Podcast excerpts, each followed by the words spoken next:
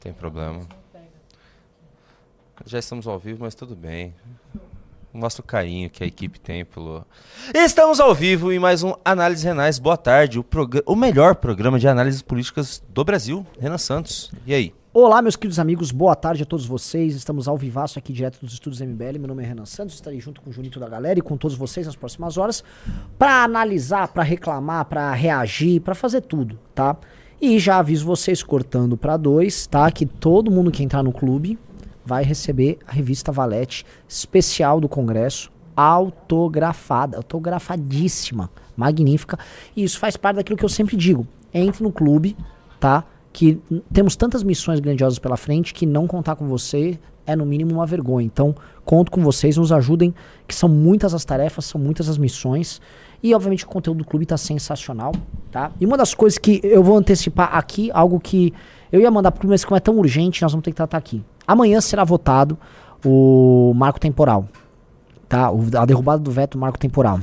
Nós fizemos com a equipe do clube uma pesquisa extensiva para descobrir como vota cada deputado. Então, nós sabemos mais ou menos já como vota cada deputado e estamos agora consolidando a lista para poder fazer hoje no MBL News uma pressão sobre os deputados.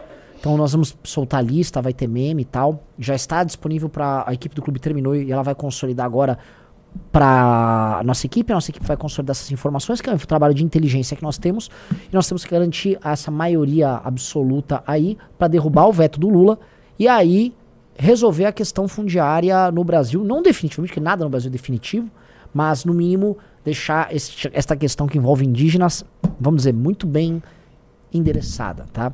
Isso é importante, é, vai ser uma, mais uma vitória política pra gente obter esse ano. Aí eu pergunto para vocês, posso contar com você? Posso contar com vocês pra gente fazer pressão hoje à noite, fazer uma live especial de pressão em deputados? É, vocês falarem aqui sim, pô, vamos lá. A gente, a gente vai terminar o ano, Junito. A gente derrubou o PL 2630, cara. O PL da censura, cara, tua militância passou. Derrubamos o Sleeping Giants. Estamos indo agora, podemos ajudar a ter uma vitória real na questão do marco temporal. Então, pô, vamos, vamos, vamos obter essa vitória.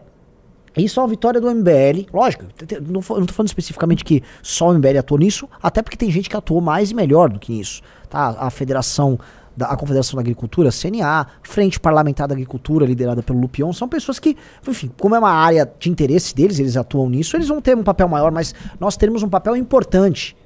Ah, tem hora de ser protagonista e tem hora de ser aquele coadjuvante, sabe aquele Shiryu de dragão? Sabe aquele Vegeta? Aquele cara que não é o herói principal, mas, puta, esse aqui. É aqui, ó. Chegou a nossa hora. Vamos ser um Shiryu de dragão. Matou dois caras na Batalha das Doze Casas, tá? E o Vegeta? Vegeta. Calvo. Desculpa, não, não entendo o que você está falando. não entendo o que você está falando. Continue. É, então, uh, essa é uma missão pra gente tocar juntos, tá? Tocar juntos e, e bem. O senhor Arthur Duval hoje meteu o clube pra caramba pra dentro. E botou pelo menos foi oito clubes, eu tava vendo. Então vamos. Já começou nosso contador com 7, que foi o que entrou entre a live dele pra minha. E quero terminar no mínimo com 20 aí. Então vamos entrando no clube, vamos, vamos nessa onda. Vamos entrando, bora, bora pra dentro, ainda não entrou ninguém. O Arthur, em um, um cinco minutos de programa, já tinha entrado mais dois. Então, vamos bater Arthur Duval, porque o demônio precisa ser derrotado, tá? Fiz esse introito, tá? É, eu sei que hoje é um programa que tem muito react pra fazer, mas eu quero falar de um outro assunto. Hoje, a Polícia Federal tocou uma operação prendendo homens ligados ao Hezbollah que tinham como objetivo organizar ataques terroristas em solo brasileiro. Tá? Ou seja, essa praga dessa gente maldita desses grupos terroristas chegou aqui. E eu pergunto: de que adianta a suposta postura inteligente, esperta, estratégica do senhor Lula no cenário uh, internacional de apoio? Não estou falando especificamente a questão palestina, mas de, vamos dizer, vai, de um apoio quase que direto a um grupo terrorista, como é o caso do Hamas, com aliados deles fazendo apoio direto ao Hamas. Aquele padre safado estava apoiando o Hamas. Tá? Vocês sabem aquele padre com gostos um tanto quanto exóticos estava apoiando o Hamas. PCO apoiando o Hamas. Várias franjas do lulismo aqui no Brasil apoiando os caras. Aí o, o Hezbollah, que é um grupo que atua lá pro Líbano, vai para o norte de Israel, o Hamas atua mais ao sul. O, vindo aqui como retribuição, organizar um ataque terrorista contra brasileiros. Eu vi gente em rede social falando: não, não é contra os brasileiros, são contra judeus que moram aqui. Ah, entendi, um judeu brasileiro não é brasileiro. E mesmo que ele não fosse brasileiro, seria justificável? O papo dessa turma tá de psicopata. Não, Renan, fique tranquilo, você não seria atacado. O Junito também não vai ser. Ah, entendi. O Cássio, que trabalha conosco, artilheiro do nosso time, ele pode ser atacado, então. Quem mora em Higienópolis pode ser atacado. Então, do que adianta essa política psicopática do Itamaraty de passação de pano pra esses caras, dizendo: ah, não, nós vamos recuperar antes os nossos reféns, sendo que não recuperamos. Aliás, o Zelensky, que foi muito duro com relação ao Hamas, já recuperou, o Junito. Ele recuperou refém da Ucrânia e da Moldávia. Ou seja, o cara trata os caras como terrorista, re- é judeu, recuperou refém, e o Brasil que fica passando pano pra isso, não recuperou refém e ainda tava importando terrorista. E aí a gente vai falar o que dessa política internacional nossa? Não é nem de anão diplomático. Nossa política é o de um filho da puta diplomático. Filho da puta diplomático.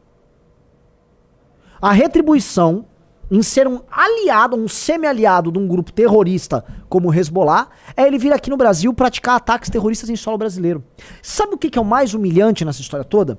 Que coisa de 15 dias atrás, nós reagimos aqui a um vídeo de uma senhora ligada a alguma casa militar ali nos Estados Unidos, que estava falando sobre é, o avanço do terror na América Latina, dizendo que isso ia chegar aqui, tá? E que a América Latina é, é um alvo fácil para que esses caras po é, possam operar. Então veja, a- a- uma mulher da inteligência norte-americana avisa que isso vai acontecer, dá 15 dias, isso acontece agora no Brasil. Eu não duvido que essa operação da Polícia Federal, uma operação de inteligência, tenha tido algum tipo de colaboração com os Estados Unidos da América. Ou seja, ou seja, eles avisaram, logo depois acontece, prendem os terroristas e fica claro para todo mundo que o Brasil entrou na rota do terror. O Brasil entrou na rota do terror. E aí o Lula vai ficar fazendo o quê? Vai ficar relativizando as coisas? Vai ficar vindo com conversa mole? Nós somos um país especialmente frágil. Isso aquela mulher, aquela americana falou isso. né? Os países americanos são institucionalmente frágeis para enfrentar essa ameaça. A Colômbia é um país cuja grande parte do seu território, cuja grande parte do seu território é tomado por, vamos dizer, uma milícia de narcotraficantes. Há narcoestados na América Latina aos montes. Você tem Sendero Luminoso, você tem todos esses grupos.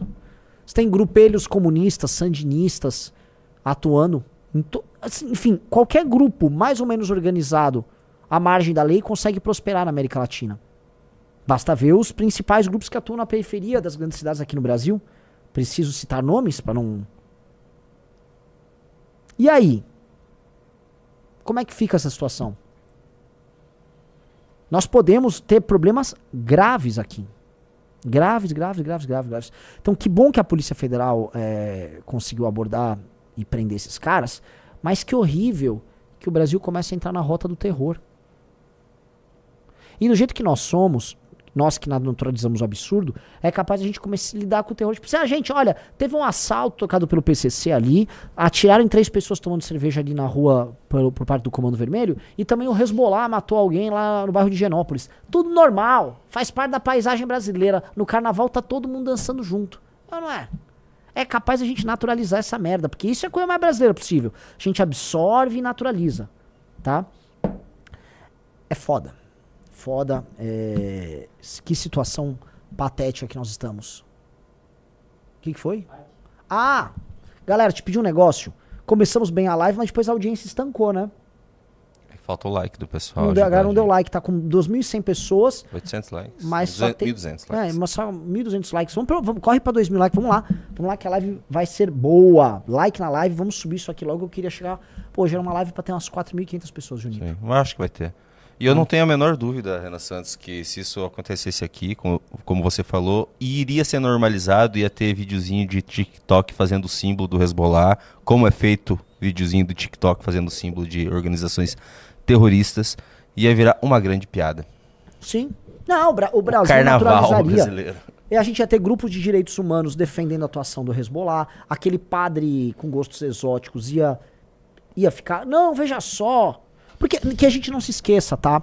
Nos anos 90, o- na passagem dos anos 80 para os anos 90, houve o sequestro do Abílio Diniz. Se eu não me engano, os, os sequestradores eram de grupos de esquerda. E aí foi escalado o, o, o advogado Greenhalgh, que é do PT, para fazer a defesa deles, e o petismo defendeu os sequestradores. Os sequestradores foram defendidos pelo PT. Ou seja, o PT defende terrorista sim. Eu preciso me lembrar daquele italiano vagabundo, Cesare Battisti, que tava. Que, que o PT queria proteger ele aqui. É um cara que explodiu uma família inteira. Esse cara tinha que ser. Basicamente assim, não quero derrubar o canal, né? Ele tinha que ser alvo de uma política muito ativa de danos à sua integridade corporal, tá? Pra sempre, inclusive na eternidade. É um sujeito que botou fogo em criança. Esse vagabundo do Cesare Battisti, tá? A gente grotesca. E a esquerda passa pano pra essa gente grotesca o tempo todo. Tudo. Aliás, não só a esquerda, né? A direita também tem os, seu, os seus torturadores e bandidos de estimação. Ambos os lados têm. Tá? Em termos objetivos, todo mundo, deve, é, todo mundo tem o seu, o seu maluco, seu, o seu absurdo para passar a mão e acalentar. O Jacob é. lembrou bem aqui, a gente conseguiu normalizar o MST, que é um, é, é, é um grupo que invade propriedades, faz pessoas reféns, é, destrói propriedade. Ah, mas ele faz a cachaça orgânica. Hum, o arroz. Como ele faz a, o arrozinho orgânico, a cachaçinha orgânica. Aí tá tudo bem, pode invadir. Pode invadir. O Brasil naturaliza o absurdo. Quer outra coisa? O equivalente de você ir comprar uma cachaça orgânica do MST e achar lindo é você ir num bar funk numa área controlada pelo crime organizado. Ai, que experiência linda! Ai, que legal! Olha o rebolado do não sei o quê, olha essa música. Tem que fechar essa merda toda. Como é que você aceita? Como é que, como é que o sistema, como é que a cultura dominante do país, que infelizmente é dado por certos meios de comunicação, mormente a Rede Globo, ela absorve e divulga isso. Eu me lembro quando eu era criança, nos anos 90, a, a, a filha da puta da Xuxa ficava botando na TV. Ah, é o DJ Malboro, funk, o funk é incrível. Que que essa filha da puta tava botando funk pra criança? 1993, 1994, por aí. Eu falava, por que, que as pessoas estão dançando esse troço aí? Não, a Globo precisava naturalizar e tornar normal o absurdo. Igual a Globo e o SBT, que em 96, 97, 98, botava criança dançando a porra da dança da boquinha da garrafa. Você lembra disso? Eu sei, tinha apresentação na escola naquela época. Isso. As apresentações nas escolas era só a dança da dança da garrafa, da garrafa. Em que basicamente havia um objeto de natureza fálica e uma criança de 9, 10, 11 anos ficava raspando sua genitália numa garrafa, simulando que ela estava sendo penetrada na porra de uma garrafa. E todo mundo achando, os pais acharam normal, porque a gente olha, aquilo não se toca. Porque a TV normaliza, a TV faz, ah, é normal, um comportamento normal. Ah, o Gabriel Fernandes falou moralista pra. Eu não sou moralista. Eu não sou. Eu sou zero moralista. Pelo amor de Deus, eu sou o cara que eles chamam o cara do Tour de Blonde. Eu não ligo. Eu não sou moralista de nada.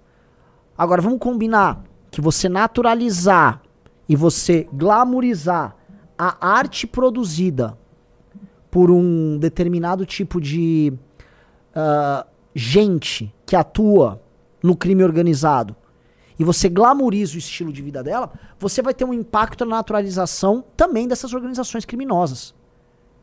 E com tudo que vem a reboque. Veja, eu não estou falando de, eh, especificamente só de música de putaria, não. Eu estou falando da naturalização de uma determinada cultura que termina na criação, através dessa cultura, de certas hierarquias ligadas ao crime, atuando em regiões muito pobres, fazendo com que as pessoas permaneçam pobres. O Rio de Janeiro só naturalizou o absurdo porque a elite carioca assumiu o absurdo como parte integrante da sua cultura. Naquela loucura, não, o morro é asfalto, vamos juntar. Não é, cara. Você tem que asfaltar o morro. Não morrear o asfalto. Você tem que civilizar o morro, você tem que botar esgoto no morro, você tem que dar habitação decente pro morro. Você não tem que celebrar a música merda, sexualizada, financiada pelo cara do tráfico tecendo loas as lideranças disso e é um modo de vida específico dos caras. Você não tem que fazer isso. Isso é loucura. E nós fizemos essa loucura, porque nós somos o país do absurdo, o país que naturaliza o absurdo o tempo todo. É isso. Aí vai falar, ah, você é moralista. Eu não sou moralista, não, cara. Zero moralista. Agora, pelo amor de Deus. Quando você tem um inimigo, e a gente precisa tratar o tráfico como um inimigo, Tá? Quando você tem esse inimigo, você tem que destruir o inimigo e seus símbolos. Você tem que destruir o espaço físico que ele comanda, as estruturas de poder, o poderio econômico, bélico, militar e também a cultura do seu inimigo. Ora, ele é seu inimigo. Então, uma cultura que cultua os valores e as hierarquias desse universo, ela tem que ser celebrada pela cultura adversária dele? Que loucura é essa? É como se o, o, vamos lá, vamos pegar dois países em guerra. Os ucranianos ficassem celebrando a estrutura política e o, o modo de vida do Putin. Oh, que legal! Oh, que bacana! Israel vai fazer uma festa com todo mundo vestido de terrorista do Hamas. Vocês estão louco? Agora o Brasil faz isso. Ele absorve nas estruturas dominantes de cultura dele elementos dos seus próprios inimigos, que são organizações criminosas que dominam áreas e fazem com que brasileiros permaneçam na pobreza. É, essa conversa de louco. É conversa de louco, é conversa de vagabundo, é conversa do sociólogo que vê nessa loucura toda, meu Deus, uma subversão de uma, da ordem capitalista e dos instrumentos. Vai se fuder, vai fazer sociologia no teu banheiro, seu filho da puta.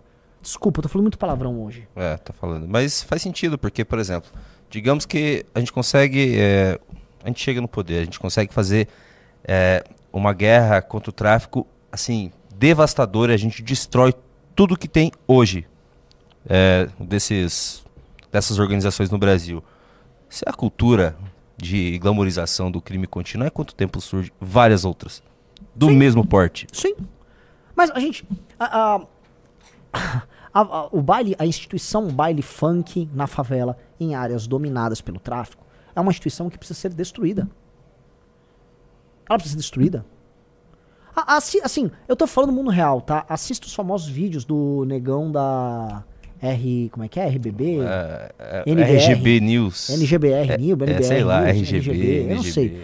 É, assistam os vídeos dele. Aquilo é o mundo real.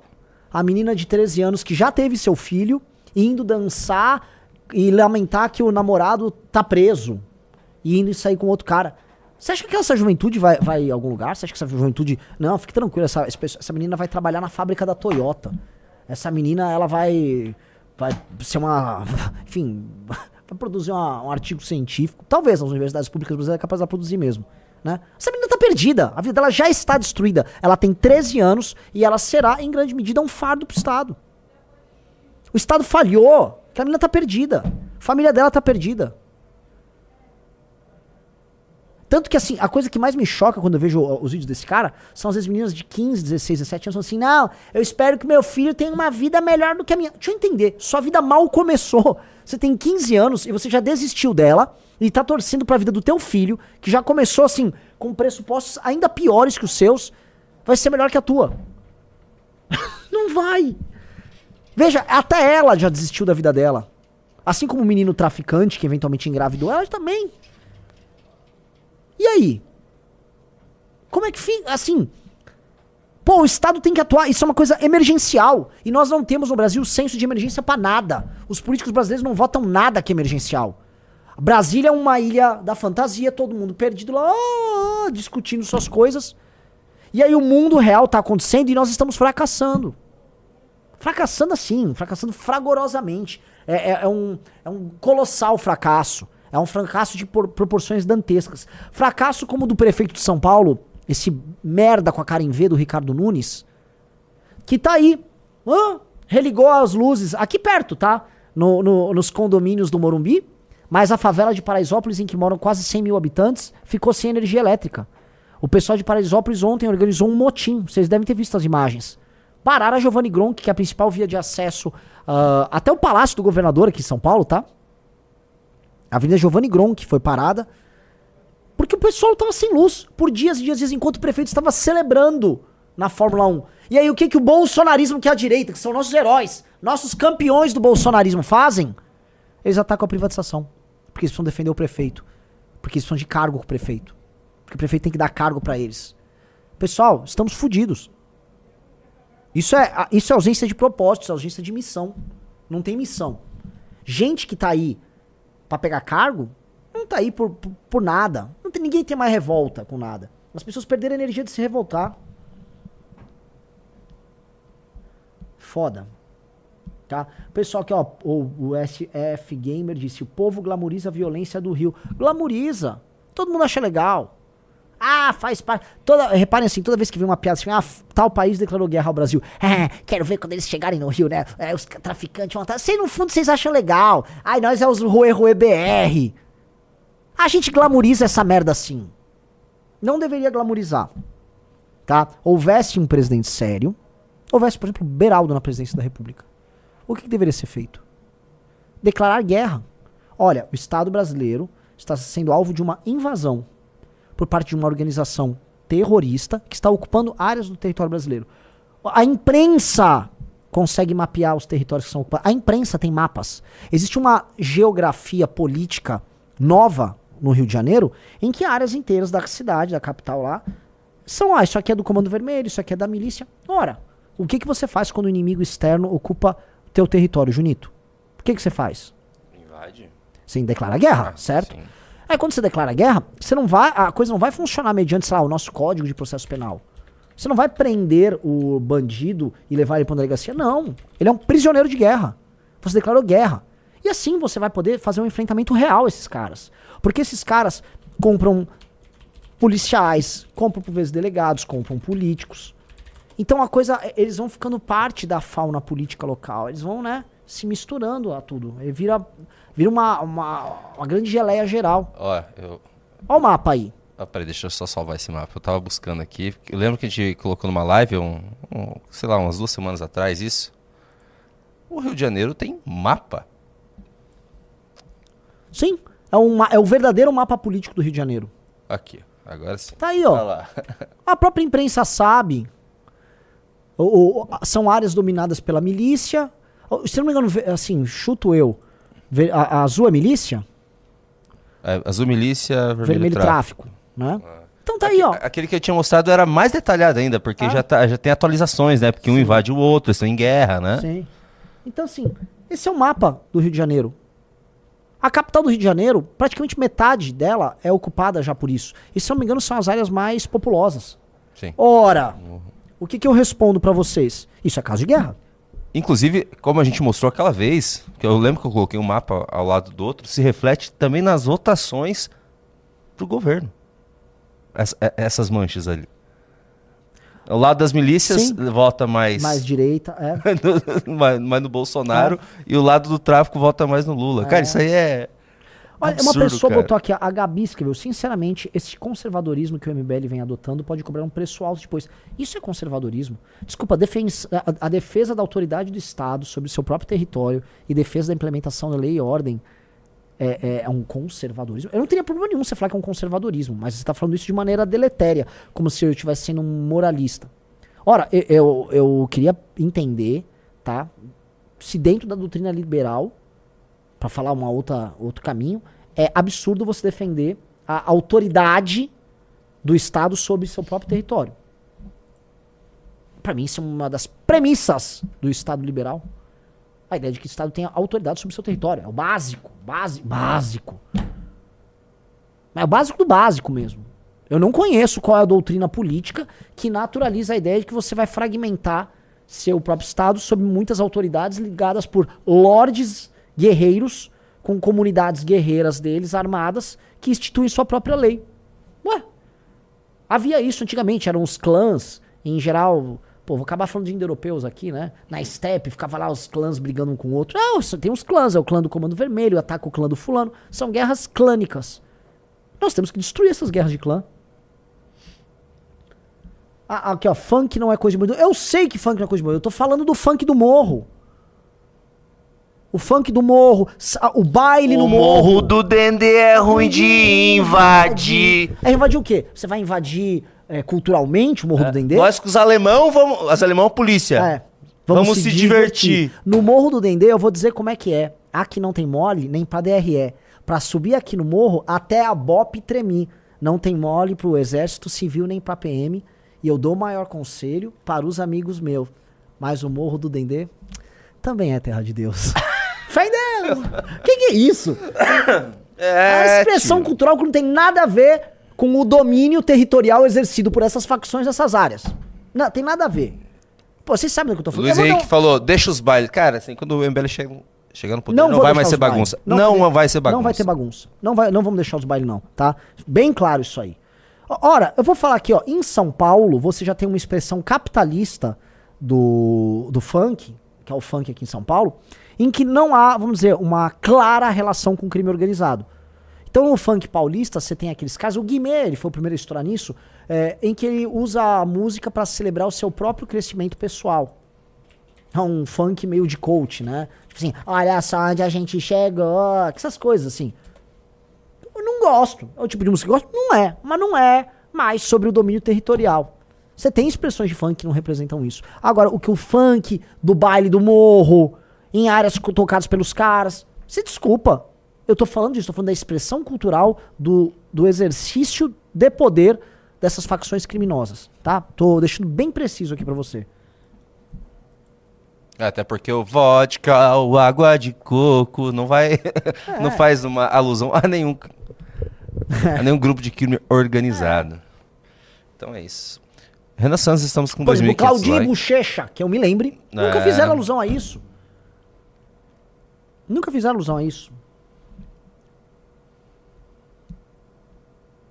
Tá? Bom, é isso.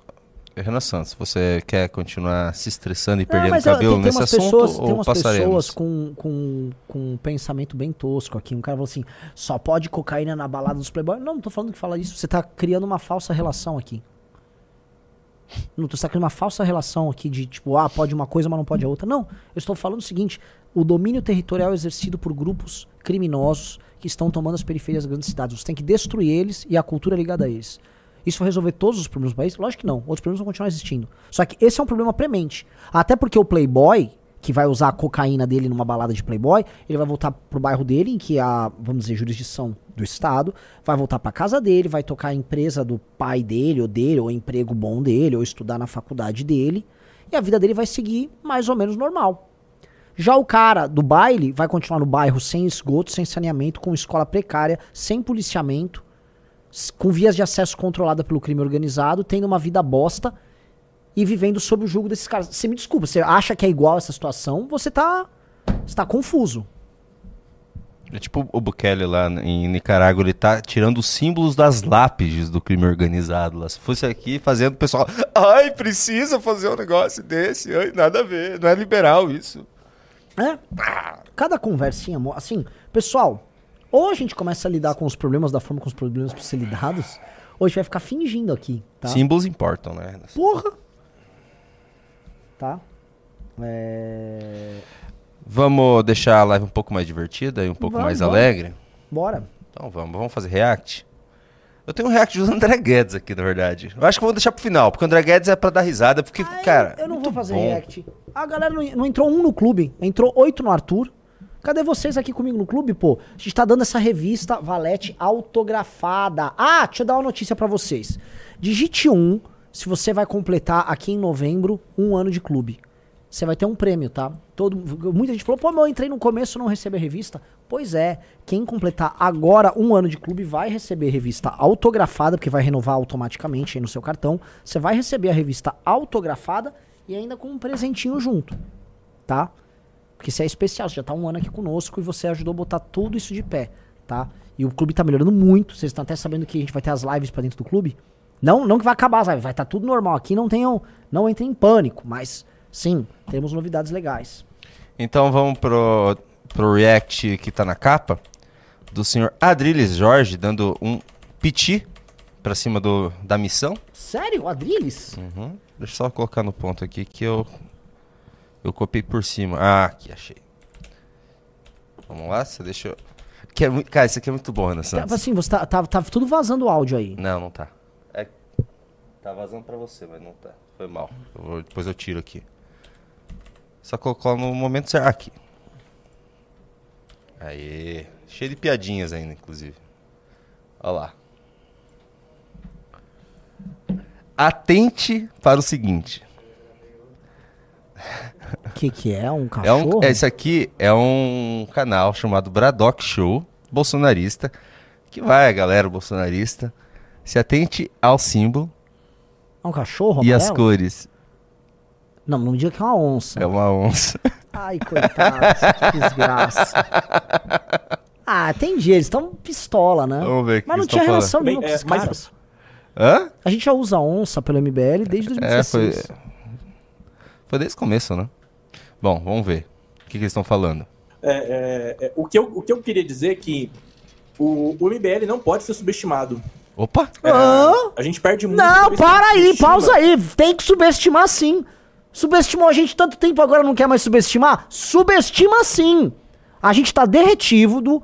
Nós somos irre... É, é, nós somos irrelevantes. Qual é? Agora quer mudar a história? Eu sou irrelevante, o Junito é irrelevante, o Kim é irrelevante, nós vamos perder tudo. Vocês sempre falaram isso. Vai mudar esses. Não vai mudar, não.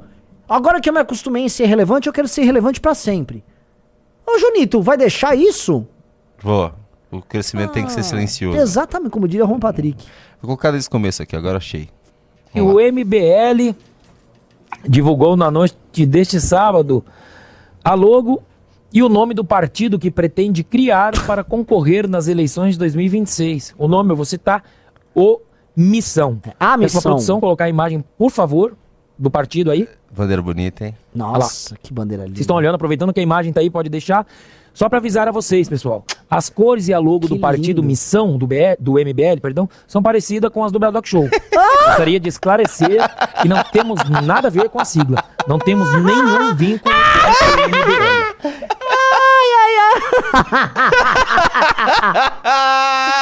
Ai, meu Deus do céu. Oh, que logo lindo, hein? Que logo lindo. Que Tomar engraçado. no Não, assim, engraçadíssimo. Que realmente é uma onça, cara. É. É, uma onça. E, e as cores são exatamente as mesmas cores. Ai, caramba. Ô, Bradocos. Os Bradox. Os Bradox. Vamos dar uma olhada. Ai, cara, muito bom. Muito bom. Ai, Professor Antônio Alves. Anselmo do céu, quando eu vi essa logo, falei, gente, não, tem que, né, tem que separar muito bem. É, mas é, é, é, o, que eu, o que eu queria dizer é que o, o MBL não pode ser subestimado. É, a gente perde muito toda vez que a gente subestima quem tá do outro lado, e talvez o nome do partido tenha ficado bom, omissão, né? Parece que é, é omissão mesmo, né? De omitir, de- de- Ele se omitiu. Tipo assim, eu poderia chamar PL de partido de ladrão.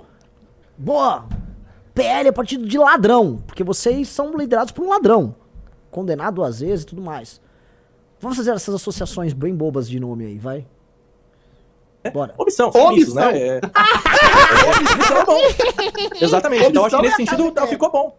É a cara, é a cara do MBL. É a cara do MBL. Mas a- a- só, que, só que é uma omissão é, é- é planejada, estruturada. Se não há poder, eles vão, eles, vão, eles vão trilhando o jogo de forma que eles consigam ficar no poder. Então, a, a- Assim, onde nós estamos no poder?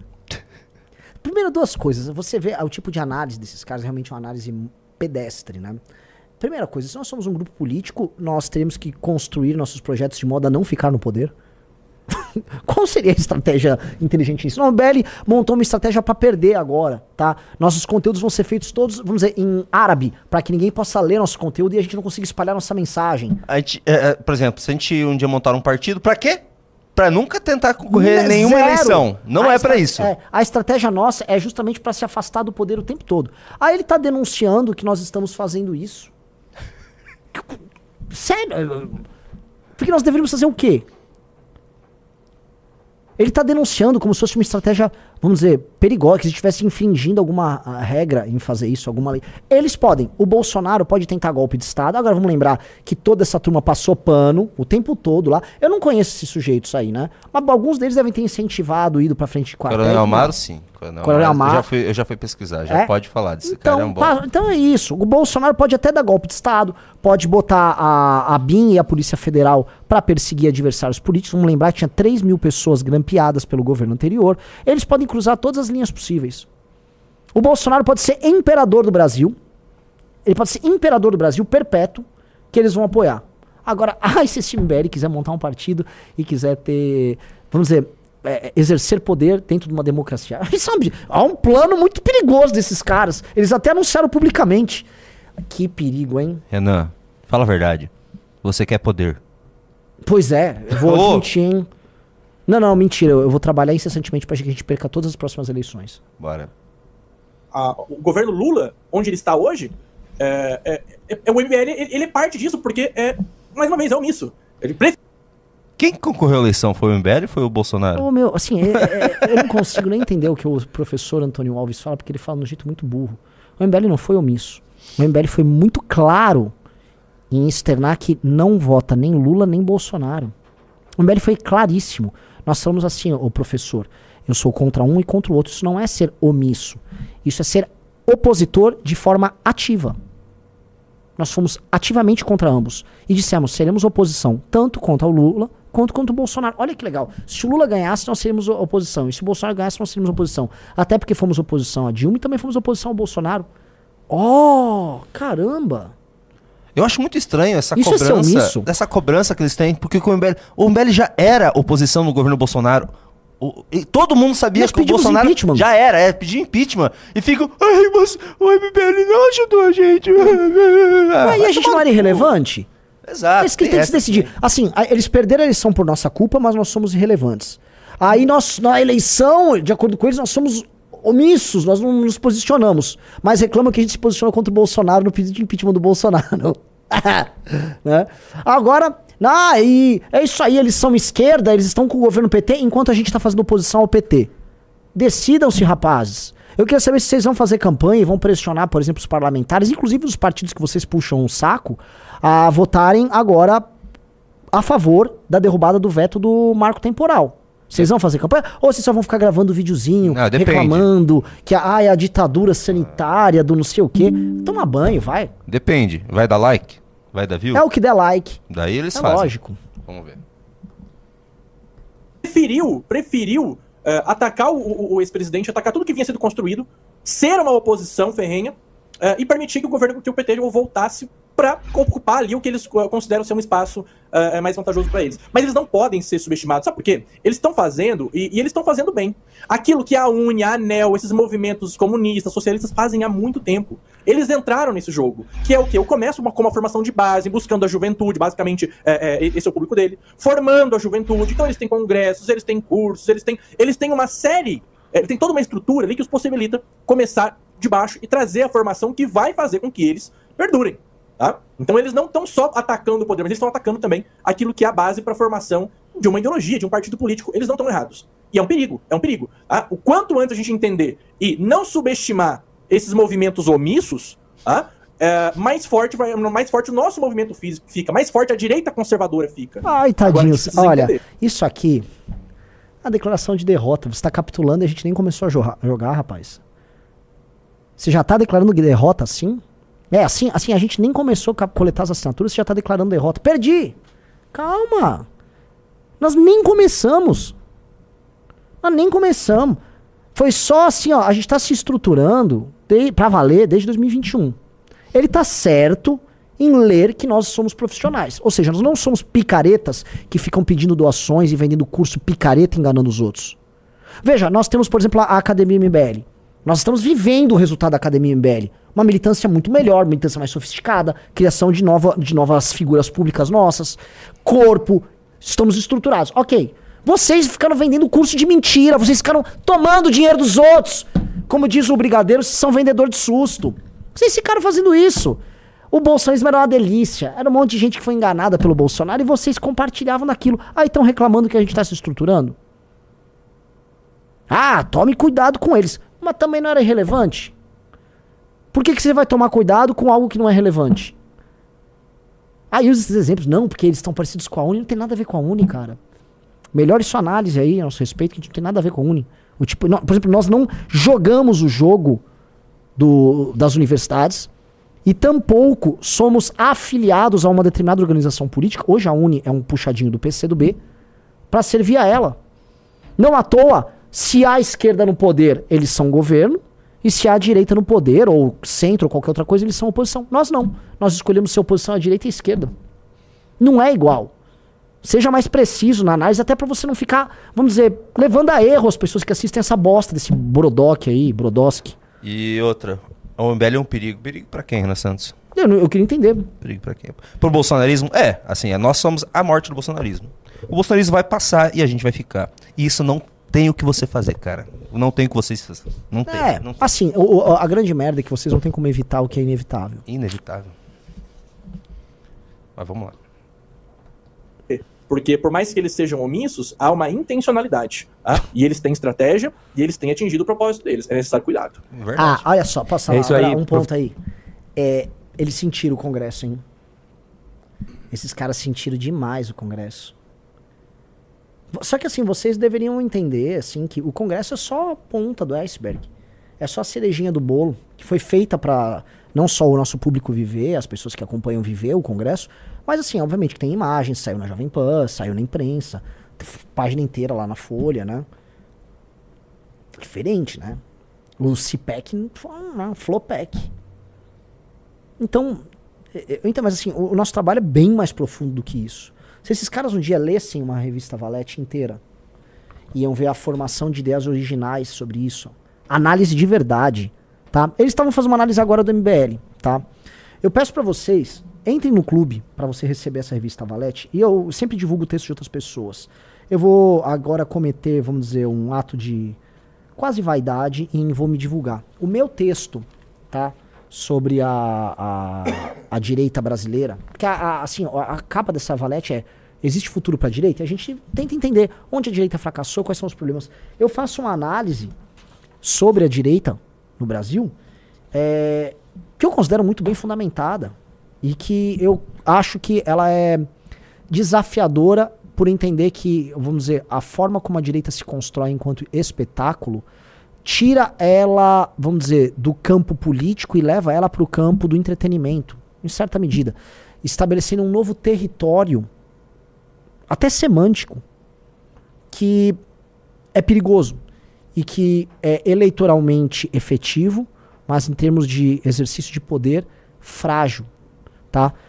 E, modéstia à parte, eu, eu, eu fui, ó, só pra você ver, pe- pega minha mochila, por favor.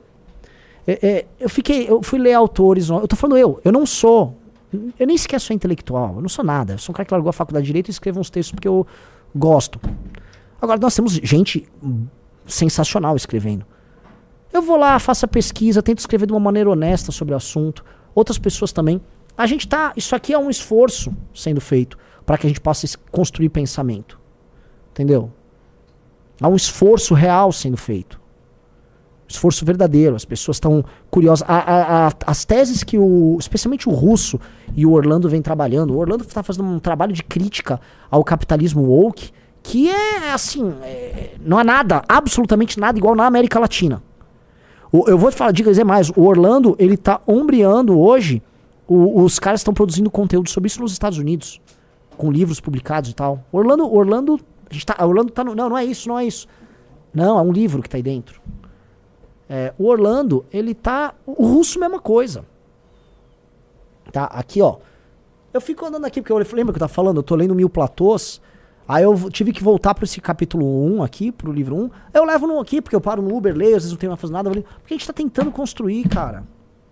Humildemente, na nossa. E aí as nossas análises elas vão ser mais precisas do que as análises que se fazem. Isso aí não é análise que esse cara tá fazendo. Não é nada. Professor Antônio aqui, ó, alguém colocou até a onça, Anselmo. Ficou. A gente viu essa logo. Adriles, eu passo para você o comentário. Vai lá, Adriles. Olha, é impossível não fazer ah, uma piada com a questão. Omissão é exatamente realmente a cara do MBL. O MBL De novo, a piadinha. Nós somos Original. omissos, né? Nós fomos ativamente contra ambos. Não há omissão alguma. Omissão, por exemplo, é o seguinte: você está dentro do seu campo político, tá? Da direita. Aí você tem um presidente de direita que produz os maiores absurdos em termos ah, de gestão de uma pandemia. Ah, tá morrendo um monte de gente. Aí eu fico quieto. Eu finjo que não aconteceu. Isso é ser omisso, entendeu, Adriles? Vamos supor que esse mesmo presidente está envolvido num escândalo de rachadinha. Aí eu vou lá, sou do campo da direita, eu fico quieto. Mais, eu faço, falo que ele é uma virgem intocada com lábios de mel, sei lá, um, que é o que o Adriles falou na PAN. Isso é ser omisso, entendeu? Esse mesmo cara vai, desmonta a Operação Lava Jato, coloca petista na PGR, coloca dois ineptos no STF. Atua agora pra colocar o advogado do Lula no STF. E aí eu não falo nada, porque eu sou do campo da direita. Isso é ser omisso. Graças a Deus, omissão nunca foi nossa característica. Jamais. Mas ter uma missão é. E nós vamos longe com ela. ele é responsável direto, tá? Um dos responsáveis direto pela eleição do presidente do Lula e pela essa catástrofe de perda de liberdade, de economia estagnada, de perda de emprego que a gente vai ver, de uma reforma tributária de esquerda que vai centralizar poderes no Estado, de gente perseguida, gente censurada, gente sendo presa. Quando ele fez essa omissão. Ele dá uma, entre ele dá uma e envesgadinha. Quando ele fez. Ah, essa. Ah, ah. Bolsonaro dizendo que era tudo igual, tudo a mesma coisa, era um projeto de poder. O MBL, a despeito do que o professor disse agora, ele estava destruído no ano passado. Ele conseguiu se arregimentar em torno de uma oposição ao governo Lula agora. É muito burro o que ele tá falando, cara. Você fala, além de você falar de um jeito burro, você tem que saber ler o seu adversário. Você é um adversário do MBL, Adriles. Então você tinha que entender certas coisas. Olha só, o MBL lançou a academia em 2021. Nós já apresentamos um crescimento significativo como grupo em 21. Em 22 nós tivemos o problema do áudio do Arthur. Nós tivemos um. Aquilo foi um problemão. Só que nós já estávamos com números quadros novos. Já tinha Beraldo, já tinha Guto, já tinha Amanda, já tinha o Bétega. Nós já, nossos eventos já estavam maiores. Nossa estrutura de rede já estava aumentando. Nós estávamos estruturalmente maior. Nós teríamos tido um desempenho muito maior se o Arthur não tivesse emitido aquele áudio maldito.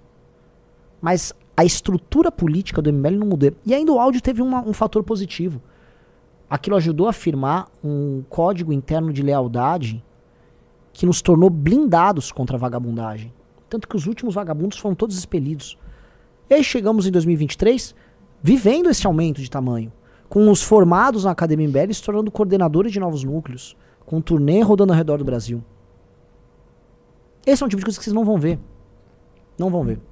E aí você também é burro, porque é burro o que você diz. Deixa eu explicar um negócio. Se o MBL tivesse adotado o seu caminho, Adriles, o caminho do Fernando Holliday, o caminho de todas essas pessoas, e tivesse se tornado bolsonarista antes das eleições de 2022, sabe o que teria acontecido? O Beraldo estava eleito, o Renato estava eleita, a Amanda estava eleita. Até o Bétega ia estar eleito lá. Tava todo mundo eleito.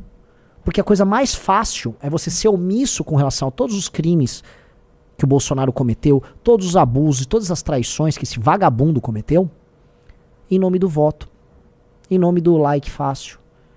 E pronto. Estava resolvido. Estava todo mundo eleito. Mas não. A gente adotou o caminho mais difícil. Nós andamos pelo inferno, fomos perseguidos, alvos de cancelamentos mil. E, e continuamos nos estruturando. Então tá errada a tua análise. Você está fundamentalmente errado. Você está, assim, errado como tua lata tá errada. Com essa. Uh, tá errado, entendeu? Bora. Percebeu que a sua sobrevivência política dependia da eleição do PT e da eleição do Lula. Por isso ele fez campanha contra ostensivamente o Bolsonaro. Porque para Ah, é eles o muito discurso. burro. É muito burro. É muito burro. É muito burro. Assim. Era só puxar o saco do Bolsonaro e a gente elegia todo mundo. Não tem sentido isso. E veja só, a gente poderia muito bem. No prim... Olha só, se a gente fosse tão ardiloso, Adriles, sabe o que a gente faria? Faria a campanha pro Bolsonaro no primeiro turno. Erramos! Todos junto comigo. Temos nossas diferenças, mas estamos com o Bolsonaro. Elege a galera. Aí, no segundo turno, se nosso plano fosse esse, ai, ai, ai, ai, ai, os dois são iguais, hein? Aí pronto. Torcia pro Lula ganhar de acordo com ele. Nós não fizemos isso. Não houve nada disso. É. poderia ser mais adequado numa oposição a Lula, porque a- a- o que se chama de bolsonarismo, conservadorismo, direitismo dentro da mídia brasileira foi solapado. Inclusive dentro da Jovem Pan, da qual eu fiz parte. Não existe uma direita no, no, no- na Jovem Pan. Existe uma direita do tipo MBL. Direita liberal limpinha, que acha que Bolsonaro e Lula são a mesma coisa. Eu gosto muito Uma de coisa falar que a gente é limpinho. É porque a gente realmente não é envolvido em escândalo de corrupção, né? Tipo assim, a gente é limpinho mesmo. A gente foi alvo de uma investigação tocada por um promotor bolsonarista, motivada por uma, um- uma thread vagabunda feita por um perfil falso ligado ao bolsonarismo, com gente ligada ao gabinete do ódio, preparando e, e articulando isso, com deputada do Bolsonaro anunciando que isso ia acontecer, e fomos inocentados. Então a gente é limpo mesmo. Tipo, sujo é o, é o Flávio Bolsonaro. Sujo é o Renan Bolsonaro, que é sujo de todas as coisas, né? Afinal, em mim. Sujo é essa turma. A gente é limpo, meu. E sobre a PAN, deixa eu só falar um negócio, tá? Vocês quase fecharam a PAN com a responsabilidade de vocês. A PAN deu espaço editorial pra maluco como vocês, porque é uma empresa que foi séria e sempre defendeu essa ideia de liberdade de expressão. Como tem que defender? E vocês pegaram a liberdade, porque toda liberdade pressupõe responsabilidade. E ficaram fazendo merda. Merda. E aí agora cospem no prato que comeu você, Adri, só existe por causa da Jovem Pan. Aí fica cuspindo agora no prato que comeu. Que isso? horrorosa, que ceifou a vida de centenas de pessoas, a vida financeira, a vida política, a vida Não, da aí. O liberdade que ele falou? Paulo Limpinha, que acha que Bolsonaro e Lula são a mesma coisa. Uma coisa horrorosa, que ceifou a vida de centenas de pessoas, a vida financeira, a vida política, a vida da Oi? Veja que ele precisa falar que ceifou a vida financeira, porque as ideias dessa, dessa turma maldita, Sim. que eu vou trazer depois uma coisa que aconteceu ontem, Ana Santos, que o pessoal da Roxinha viu, ceifou vidas de verdade, não vida financeira. Sim. Vidas físicas, 700 mil vidas. E, é- e eles falam em vidas, né? Sempre assim, ah, vida financeira, não sei o quê. Eles fazem essas construções tortuosas, porque, sei lá, amigos deles perderam redes sociais, né? Por ficarem defendendo golpe de Estado ali. Não tô nem falando aqui, não vou fazer defesa de ninguém aqui. Mas o fato é o seguinte: vidas reais, vidas, vamos dizer, vidas humanas caíram, foram ceifadas de verdade na pandemia, com pessoas sendo levadas a erro, se expondo de maneira, vamos dizer, é, é, irresponsável a um vírus, com uma doença que naquela época estava interditando os, os atendimentos ali, os UTIs nos hospitais, sem um tratamento decisivo que resolvesse aquele naquele começo, com idosos morrendo aos, aos montes, com o Brasil sendo sempre top 3, top 4, top 2 de mortes de Covid no mundo, com o presidente incentivando o uso de tratamentos absurdos, zero científicos. E aí não tem relação, ah, o Bolsonaro não fez nada. Ah, isso é a ditadura sanitária. Que é o papo que esses imbecis ficam repetindo, ditadura sanitária. Ah, ditadura sanitária. Liberdade de pessoas. Então essa tragédia tem nome e sobrenome também. Movimento Brasil Livre, que na verdade colocou o Brasil preso ao PT. O MBL, a gente tem dever aqui no Bradock e em, outras, em outros lugares da direita real do país, de acusar Olha, a partir, olha, tem um, um ponto importante que eles estão sendo obrigados a qualificar a direita que eles fazem parte. Como eles estão se sentindo ameaçados, agora eles não são direita, eles são direita real. E a gente é direita de mentira. Quando você passa a ter que qualificar o campo que você faz parte, que você acha que esse campo está sendo repartido. Tá? Ih, Adriles. Hum. Outra MBL. coisa, o MBL fez o, o PT voltar. Adriles, enquanto você é um cara que tentava participar, que participava do Big Brother, nós estávamos derrubando o governo Dilma, Adriles. Menos, rapaz, menos. Nós derrubamos de verdade o governo Dilma. Nós tivemos atuação real naquilo. E nós somos coerentes com toda a nossa história. A sua coerência é só uma. Ser essa lata ridícula, essa persona babaca, e fica falando esse tipo de merda aí. Basicamente ele tá assim, ó, o Bolsonaro perdeu por culpa deles. É, é, Bolsonaro, é, eles não estão ajudando a direita porque eles não estavam com o Bolsonaro. É, é, ele te retira do Bolsonaro toda a responsabilidade que o Bolsonaro tem pela própria derrota. E atribui também ao Bolsonaro a ideia de que ele é algo muito melhor do que essa merda que tá aí. Os dois são merdas diferentes, de naturezas diferentes.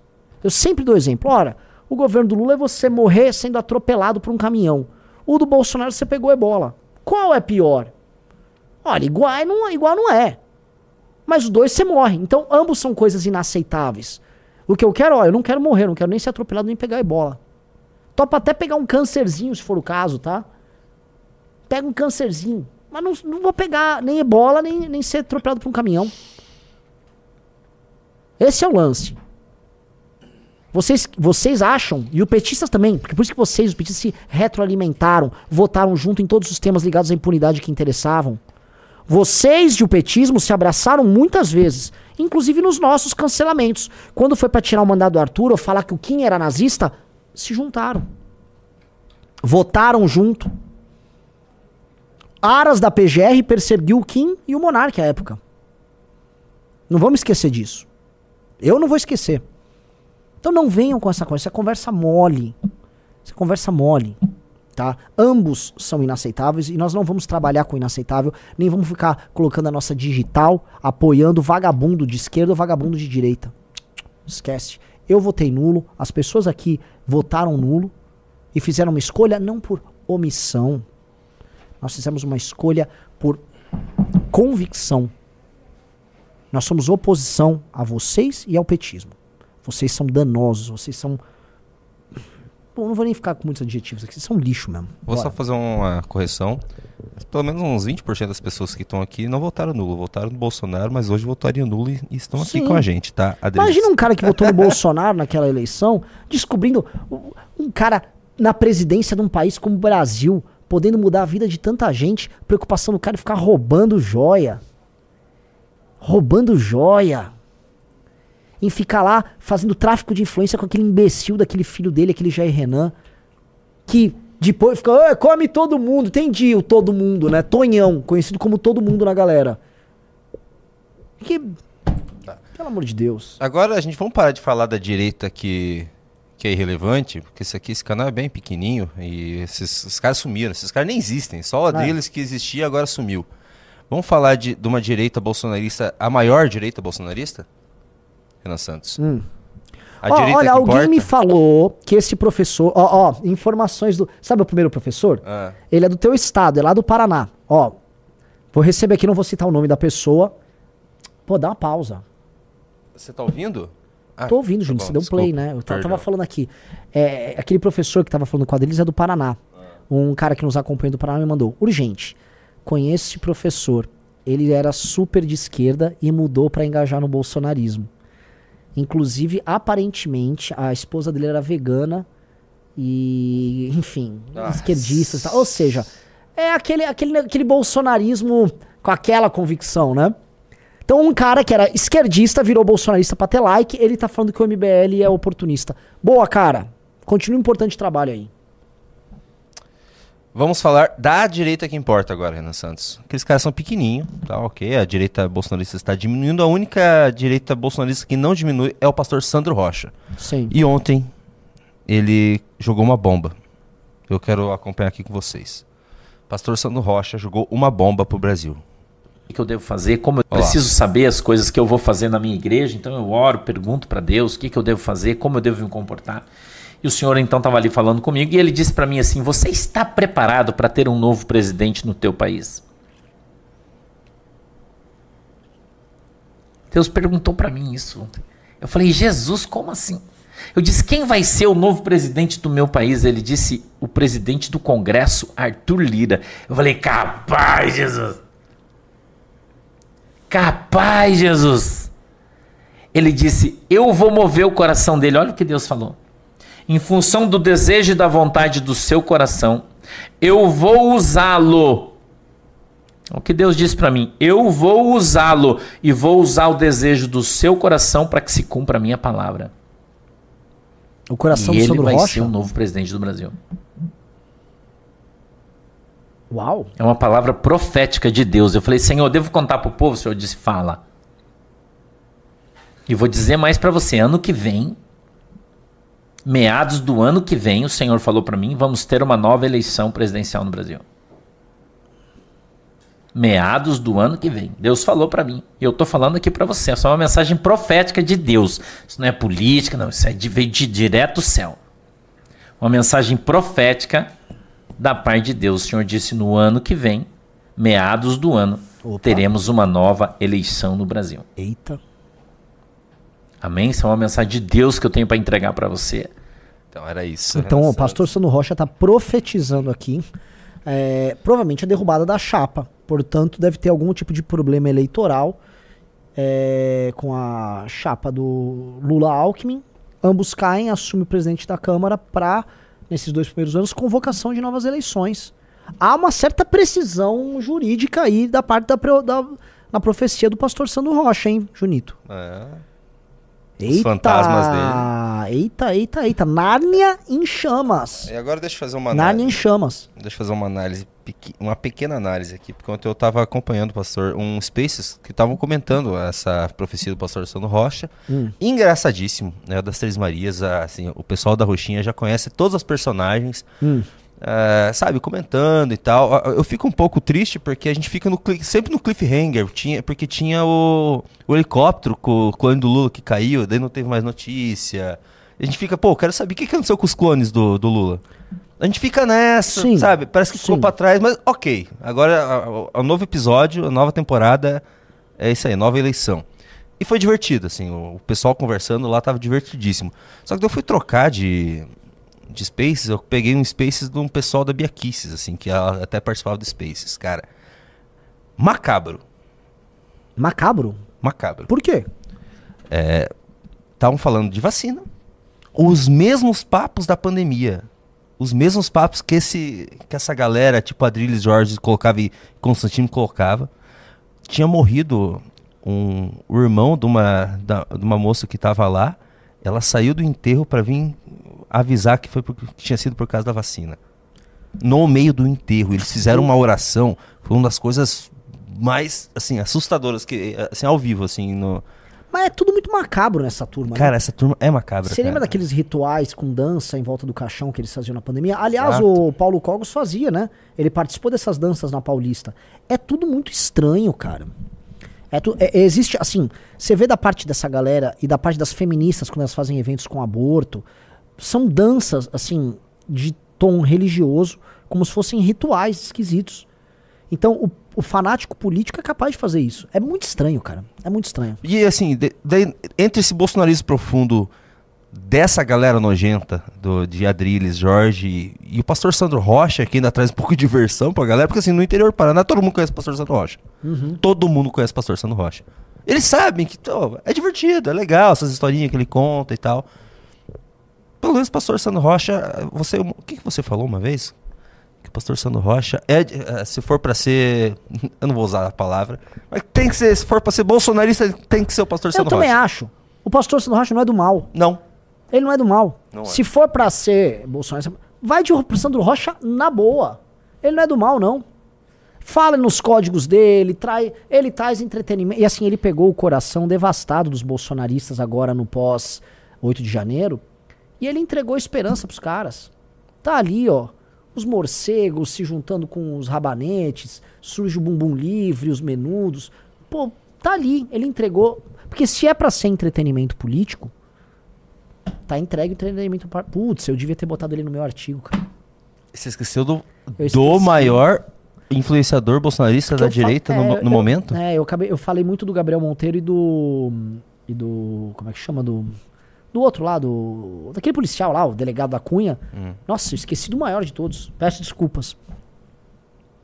Então era isso só que eu queria trazer, no Santos. E. Ó, hein, galera, vamos lá.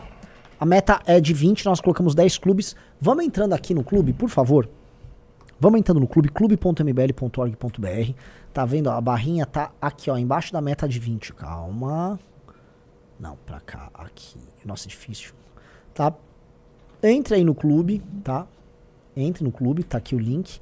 É, todo mundo que entrar no clube vai receber essa revista Valete autografada. Eu acabei de mostrar pra vocês um artigo sensacional, tá? A gente tá com grandes lançamentos audiovisuais pra sair agora. Tá saindo entrevista com o André Marinho, tá saindo o filme dos inimigos públicos, que aliás o trailer vocês viram no congresso, tá?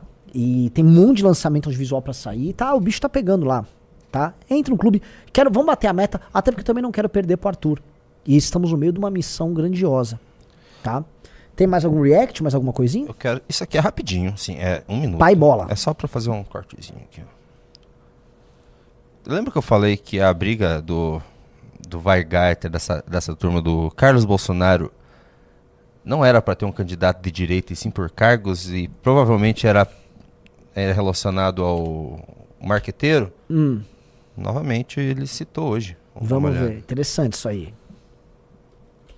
Nunes, quanto do da Lima. Que ó, conti- Deixa eu voltar aqui, ó. cabeça.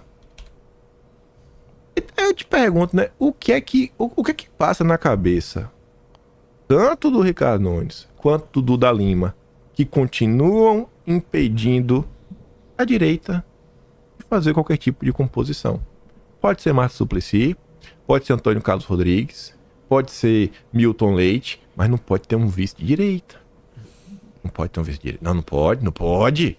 Não pode. É o tempo descarado, né, todo cara? jogando Descarado. contra. E é lógico, ele tá falando do Bolsonaro marqueteiro, porque o marqueteiro é o cara que tá mandando pro Nunes as pesquisas que demonstram que não dá pra ter Bolsonaro, senão ele perde, né? O Bolsonaro queima aqui em São Paulo. Outra coisa interessantíssima que eu falei, é, qual a única pesquisa que colocou o Kim muito abaixo de todos foi uma pesquisa do Paraná Pesquisa. Sim. Na live, acho que de ontem, é nessa que ele também fala. É, ele tava muito bravo com, com o Valdemar. Você fica pegando essas pesquisas compradas do, do Hidalgo, do Paraná Pesquisas e com o Duda Lima, a gente sabe que você compra, não sei o quê. Falei, hum, ih, tá entregando, tá entregando tudo, para, calma. Gozado que Paim falar mal do Paraná Pesquisa, eu gosto do pessoal Eu do gosto Paraná pra, Pesquisa. do Hidalgo, Paraná é, eu gosto Pesquisa. dele, eu, gosto, acho ele um cara decente. Sim. Agora, era o cara que o Bolsonaro contratava as pesquisas, o PL contratava as pesquisas quando ele era presidente. Ou, ou de duas, uma.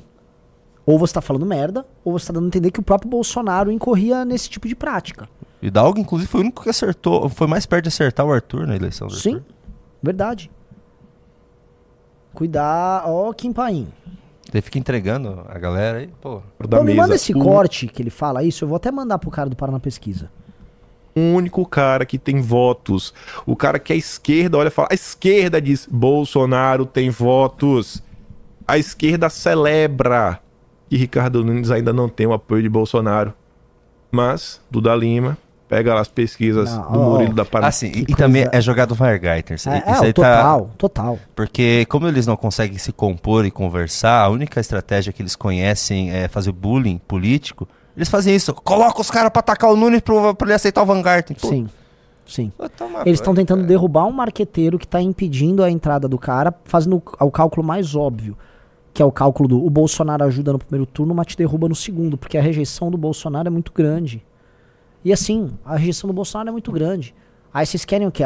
Não é nem só pegar marketing da campanha. É, é- é- eles estão querendo pegar o vice e pegar mais cargo e pegar mais espaço. Que coisa feia, cara. Que coisa feia. Então vocês estão. E assim, tá claro aqui também que eles querem apoiar o Nunes desesperadamente. Tá? O que esse cara tá demonstrando, assim, tem um cara vagabundo, lixo, tá? Péssimo. E eles estão falando, eu quero ficar com esse cara. Um cara que, pra, que vamos colocar aqui, que permitiu ideologia de gênero em escola. Tô falando desse nível. Tô falando de um cara, agora, que colocou é, o foco dele no meio de uma crise energética no município de São Paulo, em que teve gente que ficou cinco dias sem energia elétrica.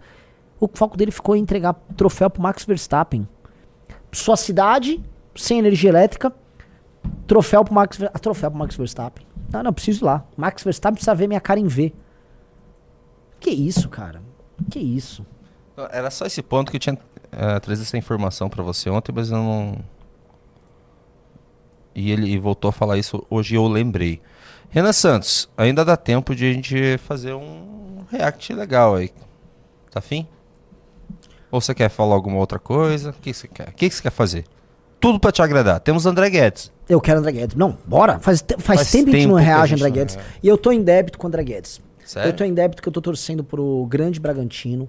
E eu venho profetizando que o Bragantino vai assumir a liderança do Brasileirão. E isso em detrimento do Botafogo, do André Guedes, do André Marinho. E eu, enfim, tô em débito com ele. Então vamos divulgar muito, porque eu vou continuar torcendo pro grande Bragantino. E ainda pior, eu vou neste domingo para o Nabizão, estádio do Bragantino lá em Bragança Paulista, torcer pelo Bragantino contra o Botafogo. Pro Bragantino ser campeão brasileiro. Ah, eu queria ir também. Ué, vai ter excursão. Vai ter excursão? Fala com Tem o Bahia, a gente tá montando. ingresso antes? Já fala com o Bahia, a gente precisa fazer as compras já hoje e amanhã. Ok. Então vamos lá. Você tá torcendo contra o São Paulo hoje? Tô- Hoje eu sou o Bragantino, vou torcer. Pô, de- me desculpe aí, meu time. Fui no Morumbi na final, tá? Fui no Morumbi, tô, sou São Paulino, desde a época daquela máquina tricolor de 91, 92, 93. Mas. Tem jeito, cara. Agora é Bragantino. Então vamos de André Guedes, o grande André Guedes. Ô, Paulo Cogos, me fala uma coisa, meu irmão. Tu quer dizer que tu não é bolsonarista, né? Eu não sou bolsonarista. Votei no Bolsonaro apenas porque me faltava outra opção. Ah, é, meu irmão. Pra mim, a única coisa que te falta é um Durateston. Caramba! Jair Bolsonaro vai salvar o Ocidente. Ah, ah, O PT voltou por culpa dos isentões. Pois calha a boca, seu vagabundo. Vem calar, seu burro comunista. Ah, Mas saiba que irei orar por você, seu miserável.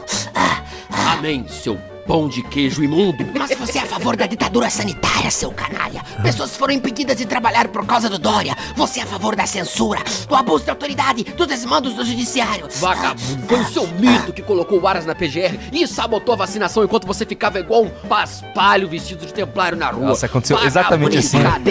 Idólatra de merda. É, e pensar que o maluco porradeiro do MMA é o mais gentil dessa mesa, meu irmão. Fale alguma coisa, Vilela. Não se omita. Caramba! Posicionamento corajoso, meu irmão. Nando Moura, saiba que entre um mau capitão e um pirata, ah, eu vou votar sempre no capitão.